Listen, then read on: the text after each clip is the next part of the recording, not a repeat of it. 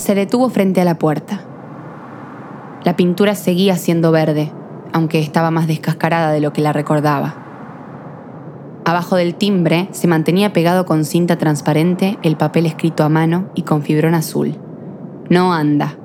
Golpee fuerte o deje un mensaje en el buzón. Si tiene mi número y aún no lo hizo, llámeme. A Milo siempre le había parecido que ese cartel era demasiado largo para decir que un timbre no funcionaba, pero no recordaba haberlo expresado. Semejante cartel para decir algo tan simple. Sobran palabras. Últimamente se había estado preguntando mucho por qué a lo largo de su vida no había dicho más lo que pensaba. Seguramente, esta vez, nadie lo escuchó. Levantó la vista hacia la calle oscura y oyó a lo lejos el motor de un colectivo, pero no llegó a verlo. No había un alma, tampoco ningún desalmado. Nada que tuviese vida rondaba esa noche por allí. Volvió a observar las placas de cerámica pintadas a mano, con el 212 de la dirección, y se fue alejando de a poco. Durante algunos segundos caminó de espaldas, sin poder apartar la vista de la puerta verde, como si esperara que, mágicamente, se abriera. Finalmente volteó y, como si el aroma de las facturas recién hechas le hubiese lanzado un encantamiento, se dejó guiar por él hasta la panadería de la esquina.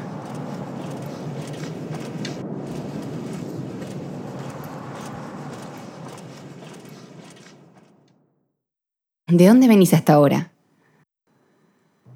Dejar las zapatillas en la puerta, sacarle los llaveros al manojo repleto, abrir con el mayor sigilo posible y haber engañado al gato con comida previamente no fue suficiente. Ella se despertó. Necesitaba tomar aire. Di una vuelta a la manzana. Seguí durmiendo, no, no pasa nada. José gruñó un poco más, pero la falta de respuesta le debió haber parecido una pérdida de valiosas horas de sueño, por lo que, al cabo de unos minutos, todo volvió a ser silencio. Mientras tomaba agua, Milo miró por la ventana el edificio de enfrente.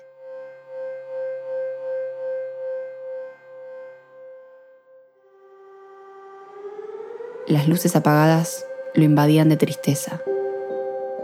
Una ráfaga de viento se llevó de golpe un puñado de hojas secas y lo distrajo de la penumbra en la que estaba entrando. En las últimas semanas, las noches se habían puesto más frescas. Se sacó la campera y se sentó en el sillón, donde esperó que el sueño lo atrapara lentamente, mientras por la ventana iba aclarando el día. Otra vez lo mismo. Esto nos está afectando a todos, pero me parece que lo podemos hablar, le dijo ella mientras salía de la habitación en pijamas y se paraba erguida frente a él.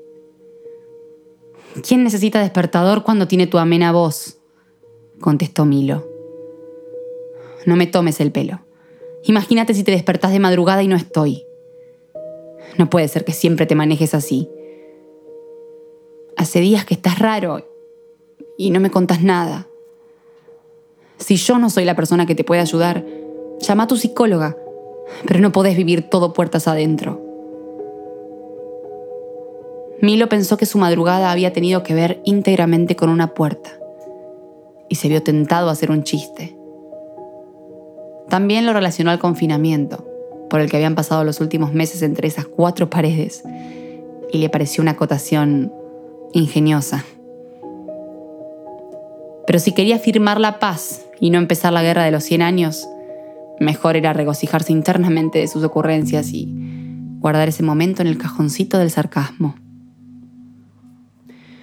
José, no exageres. Si querés, la próxima te dejo una notita. Esta situación me cambió los horarios. Necesito salir a tomar aire y luz de luna. Como la señora de Palermo necesita la vitamina C del sol. Mantener la seriedad le duró poco, pero en este caso logró que ella diese por finalizada la conversación, o por lo menos llamase a un cuarto intermedio. El portazo fue su respuesta. Otra vez, puertas en el camino de Milo. Su humor consideraría esta última como una puerta giratoria. Su amor también. José era un lugar a donde siempre volver. Volvía a caer la noche y él se encontraba otra vez en la parada obligada de cada una de sus salidas vespertinas. Milo pisó una baldosa floja y se fue de bruces al suelo. Llegó a apoyar las manos y solo se ligó un raspón en el codo. Pensó que si eso le pasaba hace algún tiempo, del otro lado de la puerta verde le iba a esperar un ¿te compraste la vereda? seguido de un abrazo y quizás un poco de desinfectante. De ese que antes era rojo y ardía como si estuviera metiendo el brazo en alcohol, pero que ahora era transparente y ya no se sentía con tanta intensidad. Se le pasó por la cabeza la idea de golpear, pero se contuvo, porque lo que ahora sentía con más ímpetu era enojo.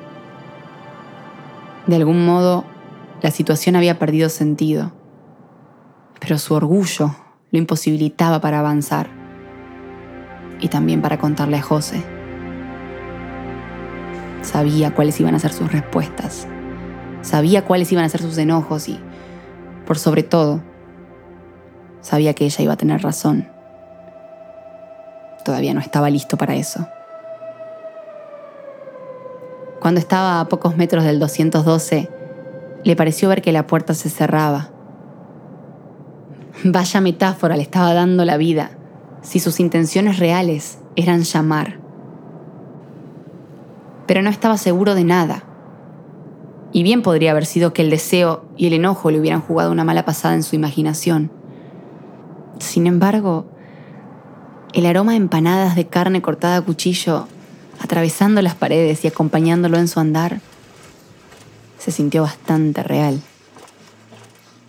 Destapó la olla y sus anteojos se le empañaron por el vapor, que escapó de golpe, como cuando a cualquier cosa le sacas la presión y fluye. Milo estaba de vuelta en casa y su salsa casi lista. Le agregó unas hojas de laurel, un poco más de sal y la dejó reposar, borboteando. Con la porción justa de fideos pronta a ser arrojada en el agua hirviendo, escuchó el comienzo de Start Me Up en el teléfono, con el que musicalizaba bajito su momento culinario. No pudo evitar dejar las pastas a un lado y ponerlo a toda máquina. José leía usando a Manón de estufita para pies. Su ronroneo era un mantra relajante de ocasión Miró al personaje que le daba sombra y se le escapó una sonrisa. Milo había puesto su campera de cuero ajustada y cambiado las gafas de aumento por las oscuras de sol. Si el atuendo no hubiese estado completado por unos shorts adidas y las medias de fútbol verdes, podría habérselo confundido con un rockstar de living room. El baile nunca había sido lo suyo, pero imitaba con torpeza los movimientos de Mick Jagger y eso a ella le causaba una mezcla equilibrada de vergüenza ajena y ternura. Moviendo los brazos cual gallinita, se le acercó. Ella quiso mantener la seriedad de quien cursaba un justificado enojo, pero falló en su misión. Se dejó tomar de las manos y levantar del sillón. Bailaron alrededor de la mesa ratona y también la usaron de escenario con el gato como único espectador. Hicieron poco y se abrazaron, como aquella vez en el Monumental bajo la lluvia. Ese recital fue una de sus primeras citas. Milo decía que la mejor. José no le daba la razón, pero en el fondo estaba de acuerdo. Ese día había vuelto a sentirse segura y libre con una persona después de mucho tiempo y no era justamente por el concierto. Ella supo que todo lo que había tenido de efímero ese momento escaparía a su relación. El espectáculo terminó con los artistas tirados sobre la alfombra. Él le acariciaba la cabeza con la yema de los dedos. Ella le rodeó la cintura con ambos brazos y apoyó la mejilla en su pecho. No se miraban pero estaban en el mismo viaje. Gracias por ser mi familia. Le susurró José solía decir las palabras justas, aunque conocía un montón. Eso a mí lo asustaba, pero la mayoría de las veces lo ubicaba en tiempo y espacio. Lo sacaba de su comedia constante y lo bajaba a la realidad. Su historia nunca había sido solo de amor, porque coincidían en que eso no era suficiente. Se conocían tanto que a veces jugaban con los límites de lo que el otro podía, quería y soportaba. Cuando decidió sepultar parte de su pasado y subirse a este barco, ella puso ante todo la confianza. Él nunca le dio razones para flaquear, pero sabía que las noches de misterio y soledad lo estaban poniendo al borde de una catarata. Decidió que ya no iba a correr el riesgo de andar vagando por la ciudad en medio de la cuarentena. Eso significaba que se terminarían sus noches de nostalgia frente al verde portal y las peleas con José. Esto último lo aliviaba considerablemente. Pensaba que había juntado el valor, no para golpear fuerte la puerta del 212 de la calle España, sino para dejar un mensaje, la segunda de las opciones de ese cartel que tanto lo irritaba. La carta estaba escrita ensobrada y preparada para pasar a través del buzón hacía días. Pero a mí lo seguía dando vueltas a la manzana y al asunto. Las llaves tintineaban al chocar entre sí por el movimiento, pero también por su mano temblorosa mientras permanecía parado frente a la puerta. Giró dos veces y, mientras la empujaba, escuchó el chillido molesto que hacía al abrirse. Por inercia se llevó las manos a los oídos el pasillo seguía tan verde y floreado como lo recordaba. Las paredes de ladrillos sostenían con sus clavos torcidos y oxidados los portamacetas con columnas, barbas de enano y rosarios. Caminó unos 10 metros entre las hojas de las plantas y el olor a humedad. A medio camino saltó la rejilla tapada de mugre y se paró frente a la segunda puerta la de madera con cortinitas floreadas que se veían a través de los vidrios. Se predisponía a golpear cuando una moto le pasó muy cerca y se sobresaltó. Estaba sentado en canastitas, casi sobre el cordón de la vereda. El viaje de la imaginación y los recuerdos se terminó de golpe. Recordó que estaba vagando por Rosario en la madrugada de un miércoles y no correteando por el pasillo un sábado a la tarde. Esa revelación le despertó su lado paranoico y ayudó a que apurase el trámite. Sacó el sobre del bolsillo de la campera y se acercó despacio a la puerta, para la que ya no tenía una llave. Levantó la tapa del buzón con una mano y con la otra colocó el mensaje. Feliz cumpleaños, Sarita. Te quería regalar un helecho, pero no pasaba por el buzón. Por eso te mando este chocolate. Espero no se haya aplastado mucho y lo puedas comer a la mañana con el té. Tiene menta en el centro, como te gusta. No te enojes porque te arruiné la sorpresa. Sabes que no son lo mío.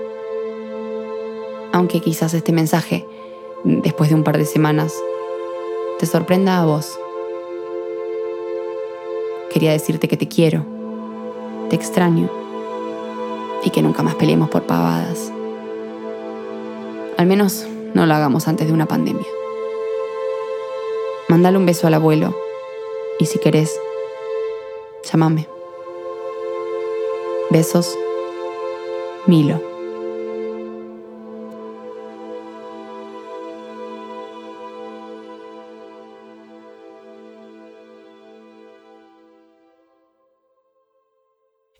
Podcast de todo nuestro, todo suyo. Podés encontrarnos en Instagram como arroba todonuestro.ts. Hoy escuchaste La Puerta Verde, un cuento original de Gina Verona Mucio. Idea y coordinación, Juana Zagarduy. Producción ejecutiva, Nicolás Caquione. Actuación, Cecilia Mansur. Diseño gráfico, Violeta Cosmano Sánchez. Diseño de sonido, Fermín Zagarduy, Santiago Sala, Sara San Martino. Edición de sonido, Santiago Sala, Sala San Martino.